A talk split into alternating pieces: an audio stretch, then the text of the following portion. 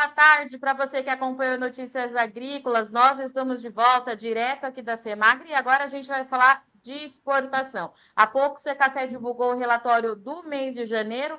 O volume de fato chamou um pouquinho a atenção, mas para a gente entender se fica dentro do que era esperado para esse período do ano e que análise que a gente faz desses embarques, eu convido agora então para conversar com a gente aqui Marcos Matos, CEO do Café. Marcos, seja bem-vindo, meu amigo. Olá, boa tarde. Uma satisfação enorme estar com todos vocês novamente. Marcos, vamos lá então. Vou deixar para você contar aí quais foram os números é, referente ao mês de janeiro. O que, que a gente tem de atualização para o mercado de café que estava de fato esperando esses dados, Marcos?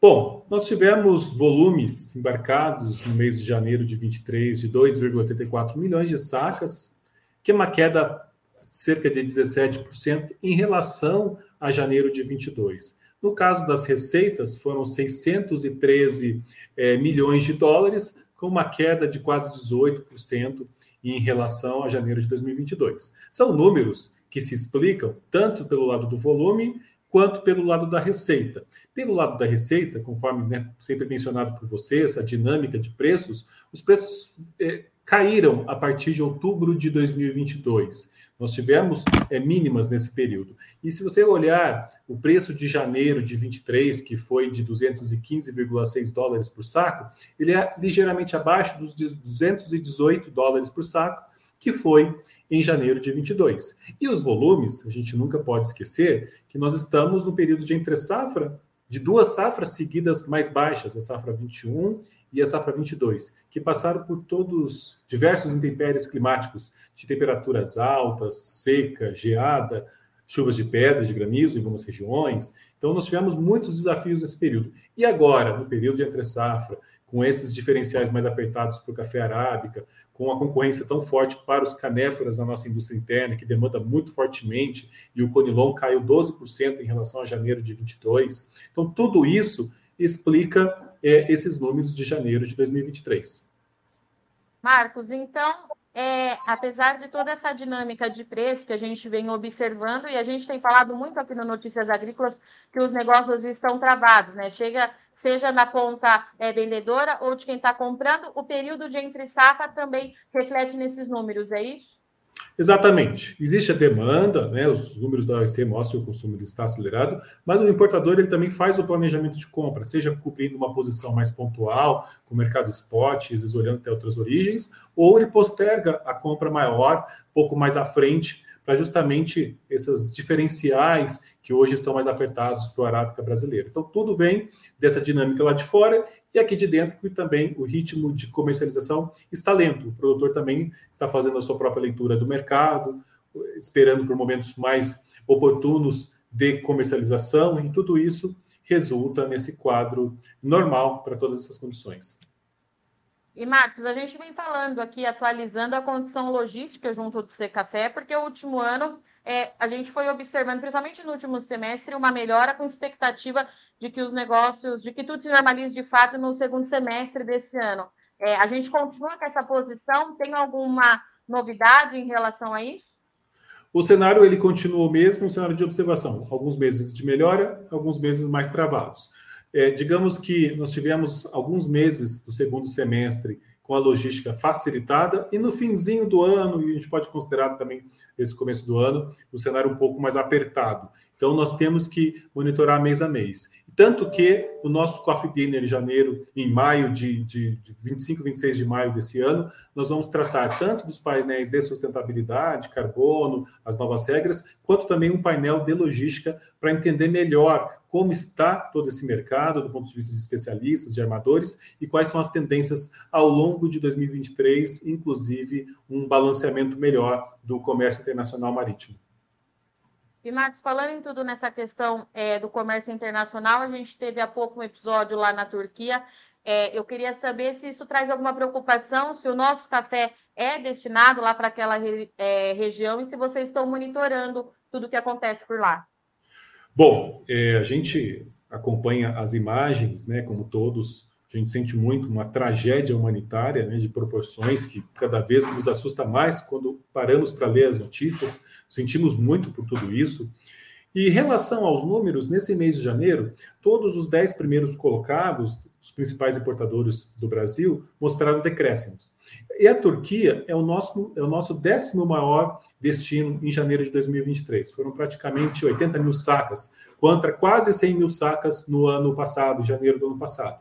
Então caiu ali 18,9% todos praticamente mostraram decréscimo por essa dinâmica que a gente conversou. A exceção dos principais destinos foi França e Países Baixos, Holanda, na sétima e na oitava posição, respectivamente. A França teve um crescimento muito expressivo de 180%, que a gente até faz um trabalho forte de, de promoção da imagem. Fizemos no ano passado, já temos uma agenda forte desse ano. Então, a Turquia é a décima colocada, é importante sim para o Brasil e temos que monitorar.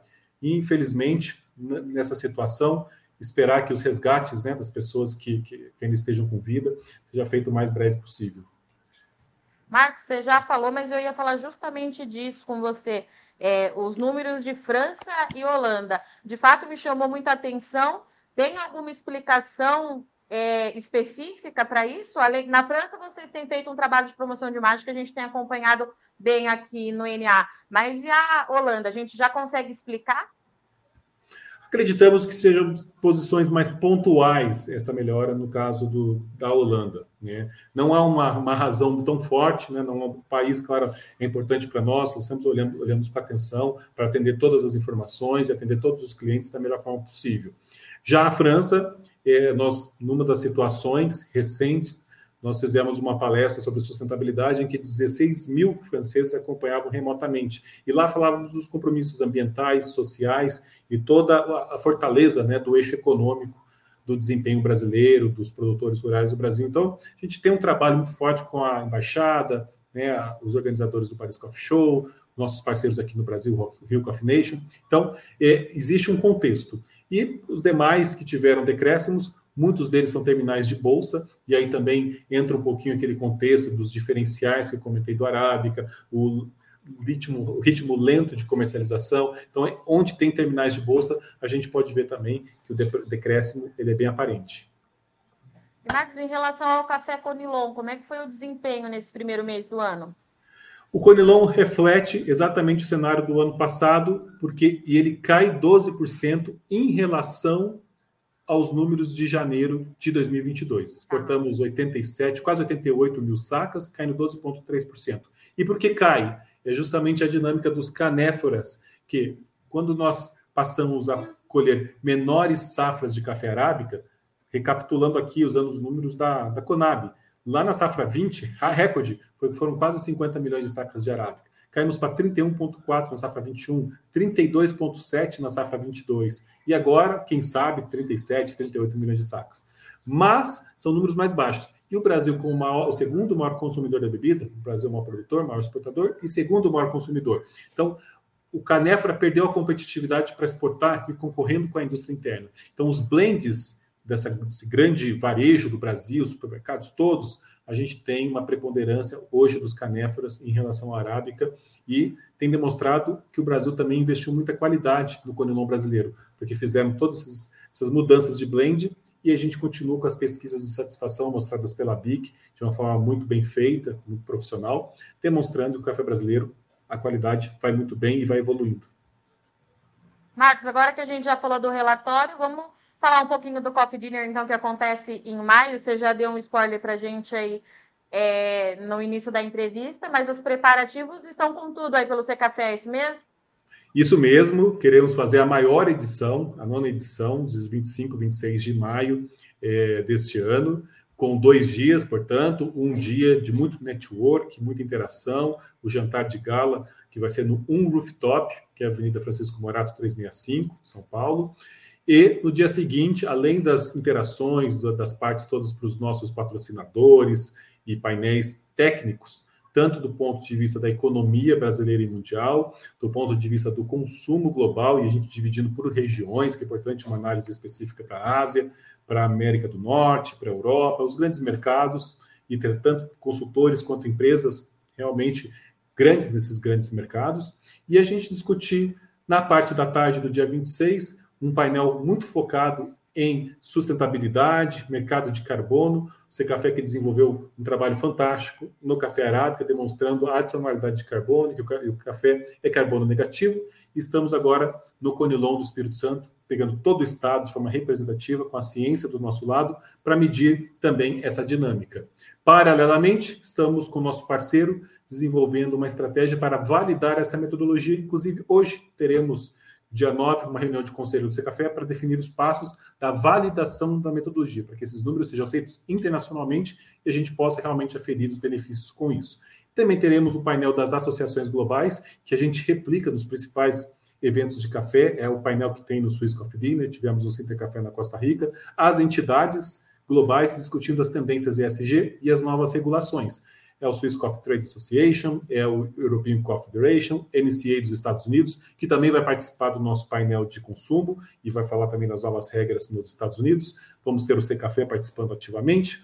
E, por fim, também um painel de logística, porque esse tema de logística ainda permeia 2023 em função desse mundo pós-pandemia, geopolítica complexa, com muitos desafios, e a gente vai ter que achar um equilíbrio nesse comércio internacional marítimo. Muito bem. Já deixo aqui avisado que o Marcos vai voltar no Café em Prosa para a gente falar mais sobre todos esses temas do Coffee Dinner, mas fica aqui já adiantando o que, que vai acontecer em maio, um evento que de fato vai movimentar todo o setor. Marcos, obrigada, viu? Mais uma vez, meu querido, portas abertas, a gente se fala mês que vem e já já a gente se fala para o Café em Prosa para falar aí do evento de vocês. Até! Muito obrigado, um forte abraço a todos. Portanto, estivemos aqui com o Max Matos, CEO do Secafé, que trouxe para a gente os números de embarques do Brasil referente ao mês de janeiro. Ontem, aqui no Notícias Agrícolas, nós conversamos com a analista de mercado, que informou que esse número de Secafé seria um indicador importante daqui para frente, porque há, é, quando a gente fala em mercado, uma preocupação em relação à oferta global de café por conta dos problemas climáticos afetando não só o Brasil, mas também as demais origens produtoras. O Secafé trouxe então que em janeiro o Brasil exportou 2,8 milhões de sacas, 17% a menos do que em relação ao ano de 2022. Tudo isso, comercialização lenta, uma pauta que a gente vem falando diariamente aqui no Notícias Agrícolas. O produtor está segurando essa venda e, por outro lado, o comprador também segura essa compra. O mercado segue travado, como a gente vem falando diariamente, e, junto a isso, a gente tem um período de entre-safra que, naturalmente, a gente já teria volumes mais baixos de embarque. Marcos contou aqui para a gente também um evento que vai acontecer em maio, que vai movimentar todo o setor cafeiro do Brasil aí nos dias 25 e 26. A gente vai trazer isso com mais detalhes para vocês amanhã no Café em Prosa, junto com o Marcos, para você entender a importância da gente juntar todas as pontas da cadeia do café, não só nacional, mas também internacional, já que o seu café é quem representa a gente lá fora. Tá certo? Eu sou Virginia Alves, agradeço muito ao Dias Companhia, mas não sai daí que a gente continua aqui na FEMAGRE. Tem muita coisa para a gente ver e eu volto já já.